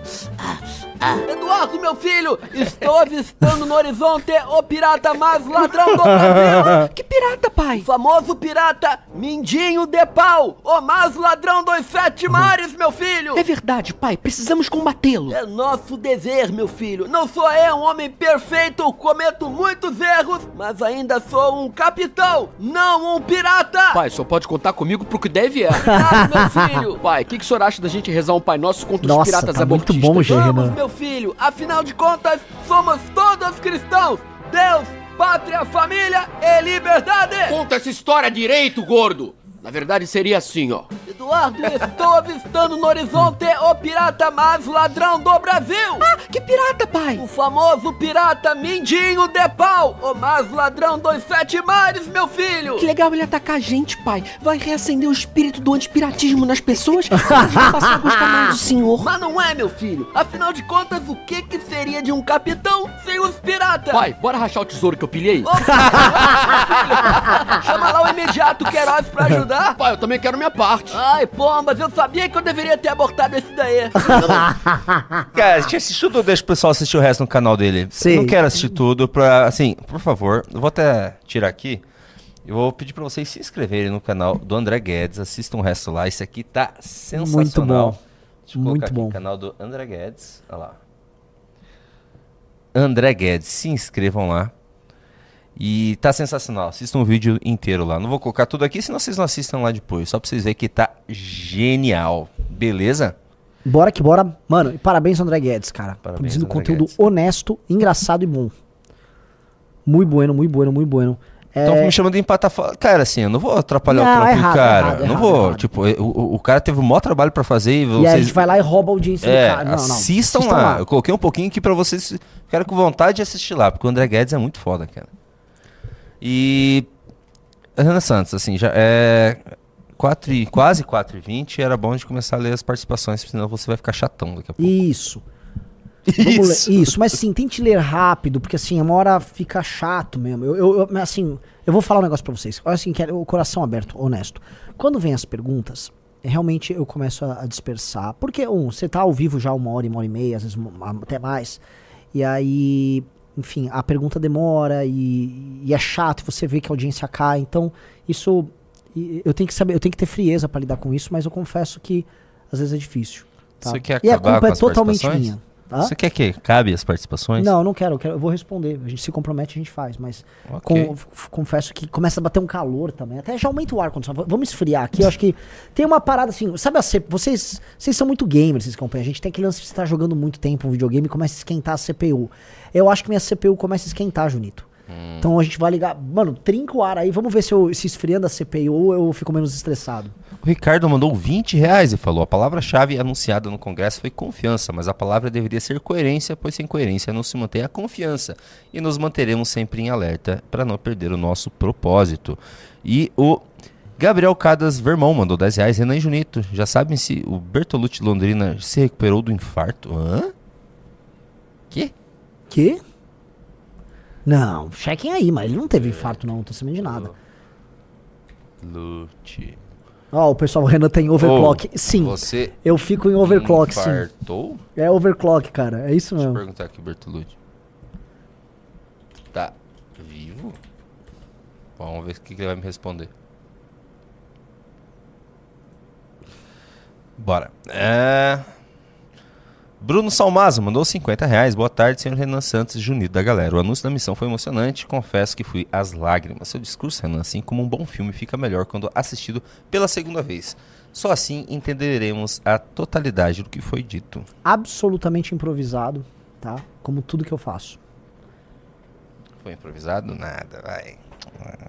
Você sabe, Junito, que é Foi, sempre foi. improvisado. O Long Brasiliano, hashtag missão, mandou 5 reais, que coisa idiota. Ter bom senso a ser moralista, apenas não deixe crianças e adolescentes nesse meio. Vocês podem fazer isso? Esses não são adultos. Sócrates Gutenberg mandou 27,90. Live com o Renan, assim soltando a braba, são sempre boas. É, geram ótimos cortes. Gostou do corte que eu postei teu hoje no meu Twitter, Renan Santos? Muito bom. Pedi, muito bom. pedi pra galera sempre compartilhar. É uma provocação muito boa isso. Deixei Galera, putos. faltam dois clubes pra eu derrotar o Arthur Duval. Tá cortando pra dois aí, Junito? Sim. Dois clubes, vai. Vamos, vamos, vamos. Lembrou? Tá, não, eu vou pra empatar com o Arthur Dubal. Vamos lá. Pressão social aqui no chat pra gente pra entrar. O clube tá sensacional, o produto tá muito bom. Essa valete em especial, cara. Assim, eu vou falar com tranquilidade. É a maior de todas as valetes, é ou não é, Junito? É. Tá muito boa, muito, muito boa. Eu, eu assim, entre no clube, você lê esse meu artigo na Valete. Que seja pra isso, assim. Eu queria discutir com vocês, até vou fazer isso. Só leia a Valete pra ler o meu, Não, o meu eu- eu- artigo. eu- Só eu- por isso, tá, galera? Não, que, isso? saco. Tá bom. É bom, teu artigo. É, Esse tá- artigo tá bom. Tá bom, o Ricardo elogiou ontem, pô. Tem um elogio do É Ricardo. que eu gosto é- dos textos do professor Paulo Cruz, é meu Ah, Eu favorito. não tô falando dos deuses, eu tô falando aqui na humanidade aqui, cara. Eu não tô falando de um, ó, Rig, Paulo Cruz. Esse, São- dessa próxima revista ali, eu não sou mais editor, não faço mais a revista, agora é outro rapaz. Mas eu, como eu ainda tenho acesso aos textos, eu vi o, o texto ali. Cara, De quem? Eu vi do. como- é, André Vargas? é, não, como que é o nome dele? Alessandro Soares. Alessandro Soares. Nossa, que texto. Não, esse cara é o que tem o melhor estilo de escrita. Esse cara é muito bom. Maravilhoso, maravilhoso. Agora tem que achar onde que eu estava. Foi- é, o Rodrigo Brandão mandou 5 dólares. Fala Escalvo Junito. Me mudei para os Estados Unidos e troquei de número. Como recupero meu acesso ao clube do Telegram? Não consigo acessar minha conta antiga. Tem que mandar suporte.mbl.org.br. Bora. Tô me xingando demais hoje. Vou parar de responder pergunta. Fernando Martins da Fonseca mandou 10 reais. Eu acho ótimo que o MBL esteja se aproximando das concepções estabelecidas por Edmund Burke, que exaltava a prudência e o pragmatismo nas análises das circunstâncias para a tomada de decisões políticas. Caramba! Hydra RP mandou 5 reais. Esses jumentos não entendem que pancadão atrapalha moradores e fazem comparações toscas a festas de playboy normalmente em lugares apropriados. Matheus Ferreira mandou 27,90. Descriminalizar barra legalizar as drogas não removeria o poder do tráfico sem uso da violência. Guerra às drogas falhou no mundo inteiro.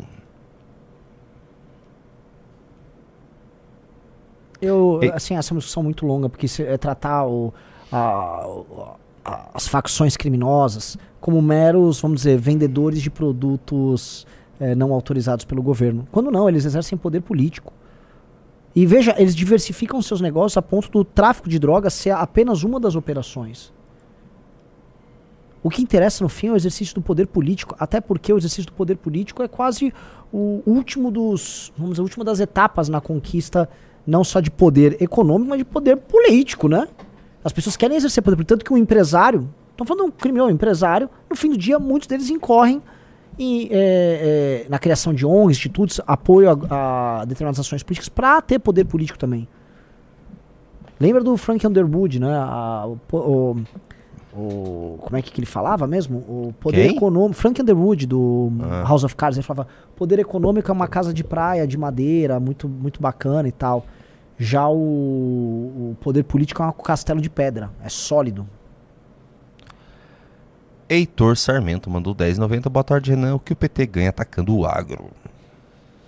O PT, o que, que o PT ganha atacando os Estados Unidos, o que o PT ganha atacando Israel? Ele tem posições históricas defendendo um conjunto de bandeiras e aliança com determinados grupos políticos dentro de todas essas áreas. O PT é coerente com o que ele prega nesse sentido, tá?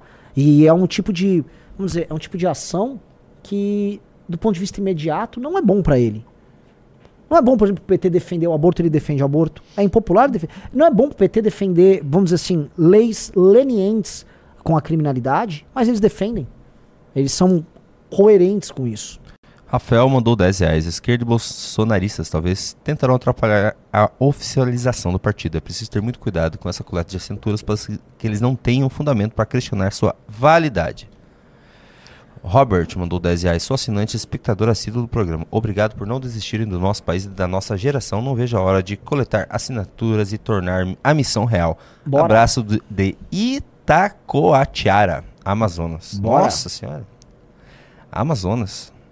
A gente fez evento em, ah, no Amazonas já, Ana Santos? Hum, já. Pedro Arthur mandou 10,90. Onde posso comprar o café Valete? Qualquer info, por favor. Nós vamos vender o Café Valete no nosso site. E nós vamos também ter a cafeteria Valete no final do ano. Caio Santos mandou 5 reais. Renan responde meu pimba que o Junito não te deixou responder na outra live. Hã? Não lembro qual. é. Alessandro Cruz mandou 5 reais. Sou de Rio Branco, no Acre. O estado é totalmente largado. Uma piada de prefeito e políticos de e políticos ladrões. Torço muito pelo MBL e quero fazer parte. Obrigado. O cara legal, Thiago, mandou 5 dólares. Galera que tá passando pano pro Frank, bora crescer. Isso não é sobre gost- gostinho de vocês, é sobre o que precisa ser feito para melhorar o Brasil. Amadureçam. EM mandou 54,90, um baita pimba. Qual a abrangência de espectro político que vocês pensam em ter dentro da missão? Pensam na possibilidade da existência de alas direitistas que não apoiam estritamente o liberalismo e o capitalismo? Ah, Assim, nós não vamos ficar faccionalizando o partido, não, tá? Não- isso não vai rolar. E, assim, agora a linha política vai ser dada na construção do livro amarelo, pessoal. EGW mandou 27,90. Não peguei a valete desse mesmo congresso. Vai ser enviada para mim? Acho que vai, né? Se é assinante. O quê? Desculpa. Ele não pegou a valete do mesmo congresso. Ele perguntou se vai ser enviado para ele. E mandou uma Vai. hashtag Tamo junto na missão. Arthur Jobim mandou 20 reais. O que aconteceria se políticos honestos chegassem à política? Tentariam impedir que eles, que eles chegassem lá? Ah, Tentariam cancelar? isso Tentariam destruir a reputação? Não, pois é, isso tudo já acontece com o MBL. Parabéns, gurizada. Ele ia reclamar. Ah, vai reclamar. É, eu ia falar, pô, tá chamando de lado, não, meu. Ai, ai, o coração já tá tão machucadinho, né? Ó, eu Douglas tô mandou- segurando o overclock aqui com, Ah. o, com o ar-condicionado. Mas eu vou falar outra coisa que irrita. Quando o Junito tá lendo, ele não consegue terminar a pergunta. É que eu não sei ler. Quer ler você? É, muito. É, na- essa Tá, vou, vou andar pra você. É que eu não sou, eu não sei ler, né, Renaissance? Quer ler você? Quer experimentar você ler Pimba? Eu vou tentar ler aqui só pra dar uma acelerada o que tá na minha tela, tá? O Gustavo Marques mandou 20 reais. Os pimbas deveriam ser lidos durante o programa, porque no final às vezes fica sem contexto. Blá, blá, blá, blá, blá, blá, blá. É verdade, mas também isso interrompe o raciocínio. É, o Fábio Santos mandou 10 disse: O rock do Pixies no anúncio ficou top e atrai os jovens mais cosmopolitas. Porém, insiram também na divulgação viola caipira de Armir Sater ou Tião Carreiro. Isso atrai o pessoal mais velho do interior. Concordo, mas aquele lançamento ali, o que fazia sentido era aquela música. Eu já até expliquei ontem tá? O- a, a simbologia da música. O Marcos Riquelme falou: Eu acredito que para melhorar o superchat. Ah, é uma boa ideia. De você fazer por 5 é só ler, 10 é ler e blá blá blá, ou responder. é Pode boa. ser. Ah, o Fábio Santos disse: Renan, monte uma playlist rock no Deezer. Eu tô devendo isso pra vocês, vamos montar. O, e ele falou que as referências são Linkin Park, Limp Bizkit, Green Day, Maroon 5 Blink, Limp, e Blink 182. Eu acho você um ser humano da pior categoria, mas obrigado por nos ajudar. O Daniel Castro mandou 6 euros disse: Renan, no poker da mídia brasileira, um par de valetes ganha de uma rainha, que é a Globo, e de um rei, que é o Lula. Hum, gostei do, gostei do trampo aí, gostei da- do jogo aí, foi interessante. Compre o baralho da valete, tá? Que você vai poder fazer essa brincadeira. Alan Almeida mandou então disse: Uma coisa que me chateou do marketing do MBL foi ter entregue a valete de graça depois que entrei. Hoje estou entrando para o clube e a partir de janeiro vou ajudar com 150. No marketing você nunca entrega mais para quem entra depois. Mas olha só, aqui nossa relação não é muito marqueteira. Corta para dois aqui, não é muito marqueteira com vocês, não, entendeu? É, nós estamos desenvolvendo um projeto e nós estamos pedindo para vocês que estão começando a se juntar no projeto a ajudar a colocar ele de pé. Nós não estamos numa posição, ou estávamos numa posição hiper suficiente para fazer isso e joga assim assado. A gente não fez lançamento, fórmula disso, fórmula daquilo. A gente foi sendo honesto, ó, eu preciso botar a galera para dentro e vocês estão investindo para a criação de uma revista. Nosso maior foco é a revista ser boa. Por vezes a gente vai fazer algo que pode soar até talvez um pouco injusto com quem começou investindo, mas essa pessoa que começou investindo entende também que nós estamos nesse processo de criação. Obviamente, como nós avisamos, nós vamos compensar. No congresso a gente avisou, ó, esse plano de 150, agora virando o ano, vai incluir todos os congressos e eventos, são free pass pra tudo, vai incluir o, a revista Valete, vai incluir o clube e já inclui a Academia MBL, que era um negócio à parte, agora já tá incluso no PEC. É justamente a ideia de começar a retribuir o que as pessoas fizeram. Nunca vai ser 100% justo e a gente nunca vai se comportar da forma mais perfeita do ponto de vista do marketing, porque nós não somos marqueteiros. E eu não gostaria de ter uma relação também de marqueteiro com vocês. Então, por vezes, vamos falhar aqui, mas saibam que é sempre no melhor das intenções. Ana Santos, eu preciso colocar a participação aqui da, da Twitch. Entrou mais um membro no clube, seja bem-vindo, Giovanni. Uhul! 12. Falta mais um pra empatar com o Arthur. Vamos lá, vamos lá, vamos lá, vamos lá, vamos lá. Dora, Dora, Dora, Dora. Vamos lá, bora, bora, bora. Ó, claramente a diminuição da temperatura diminuiu meu overclock e eu ler o Pimba me diminui minha irritabilidade. Eu Sim, vou ler aqui, ó. O Felipe Menezes né? mandou 2 dólares. Não, disse- peraí. Deixa eu ler primeiro da, da roxinha. O David 10D deu um sub com Prime. Muito obrigado. Boa tarde, Renan. Boa tarde, Junito. O governo tem um prazo de no máximo dois anos para efetivar em todo o território nacional o juiz de garantias, que irá no mínimo adicionar dois juízes por comarca, sem falar em gabinetes, assessores, estagiários e etc. Como você acha que o governo Lula vai lidar com o aumento imenso dos gastos? É um aumento colossal. O Ah, Tolf... ah, é o seguinte, o Brasil está se argentinizando em alta velocidade, tá? E a Argentina já é um país que tem mais de 40% da população na pobreza e 9% na pobreza extrema, tá? Tolfo Filho mandou 95 bits. Junito, voltando ao assunto do Adriles Jorge, te mandei uma mensagem no Instagram com um print da vez que ele deu em cima da minha namorada no Instagram. Se quiserem reagir, o cara é patético. Ah, eu não vou fazer eu isso. Não, eu não gosto disso. Não gosto disso também, não. Porque eu- nada que tenha esse tipo de exposição, não, não gosto. Ah, agora estão comparando. Ah, é bem melhor o Renan ler, o Renan, o, ruim é- o Júnior é ruim de dicção. Ah, o Maloá ok. disse, mandou Nem dói um grande. Maloá disse, em 2019 comecei pimbando nas lives. Já em 21 tive a honra de estar com vocês nas ruas pelo dia 12. Não somos meros espectadores, a responsabilidade de estar pela nossa missão nesse sonho é de todos nós. Não se acovardem. Grande Maelaua. Sim, a responsabilidade é nossa. É por isso que quando nós estávamos lá naquele palco, e eu falei isso pra vocês, no lançamento da missão, naquele momento eu tava sozinho ali no palco. Eu avisei, ó, eu- nessa missão não vou ter o Kim, eu não vou ter a Amanda, eu não vou ter o Guto, eu não vou ter nenhum dos eleitos, porque eles já estão nas suas respectivas missões que são importantes pra nós. Só que nessa missão eu vou ter que contar com vocês. É como se é, nós fôssemos. Uma vez o Portugal foi pra final da Eurocopa contra a França, acho que 2016. E o Cristiano Ronaldo quebraram ele no começo do jogo. Ele teve que ser substituído. E falaram, pô, como é que eles vão ser campeões sem o Cristiano Ronaldo? Eles jogaram em dobro e ganharam da França na bola e foram campeões da Eurocopa. Tá? Então, assim, nós vamos conseguir, do nosso jeito. O Douglas mandou 10 reais. E é Douglas mesmo. Renan, poderia fazer um clube do livro dentro do clube MBL. Vai ter o Clube do Livro, sim, pra, pra essa galera que tá no plano Valete. Wagner Pérez mandou 5 reais. É, Wagner Pérez de Uruguaiana, Rio Grande do Sul, formado na Academia MBL, pronto para missão. Parabéns pela organização do congresso, estava top. Valeu a pena cada quilômetro. Maravilhoso.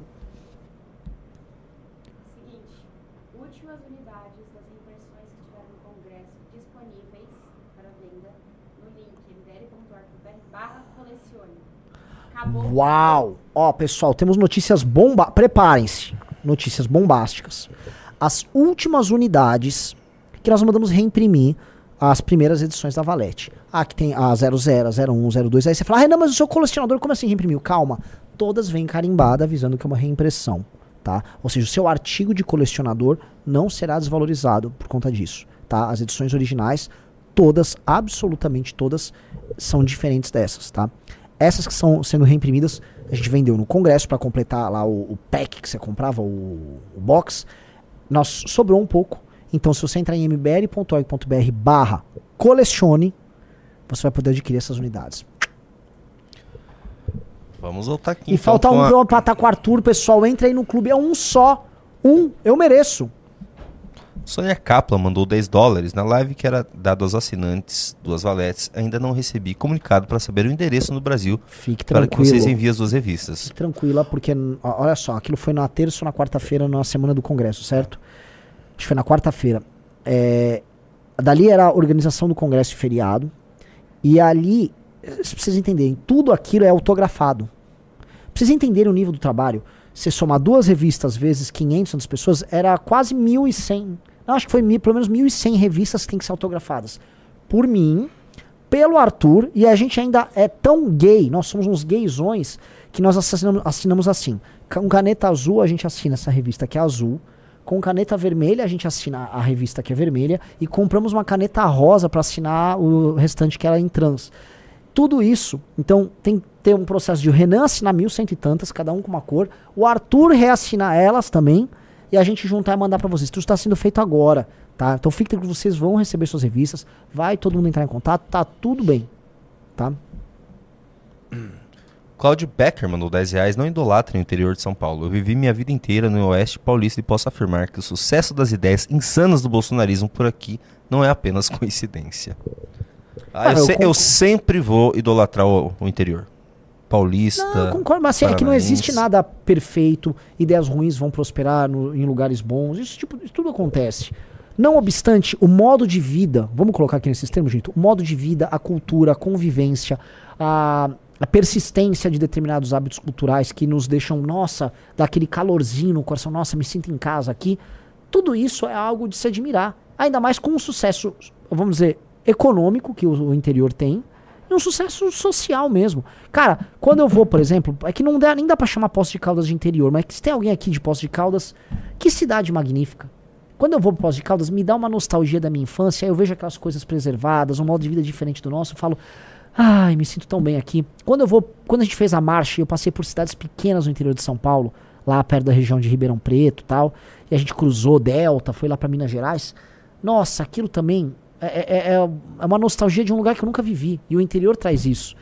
E é muito bom, é muito bom, muito bom. Isso eu não vou ter em nenhuma capital. Eu não sinto isso em nenhuma capital, você só sente no interior. O Sócrates Gutenberg mandou 54,90, um baita pimba. Foi o MBL que pressionou os deputados na pele da censura. Foi o MBL que pressionou a CPI do MST. E vai ser o MBL que vai pressionar os deputados amanhã.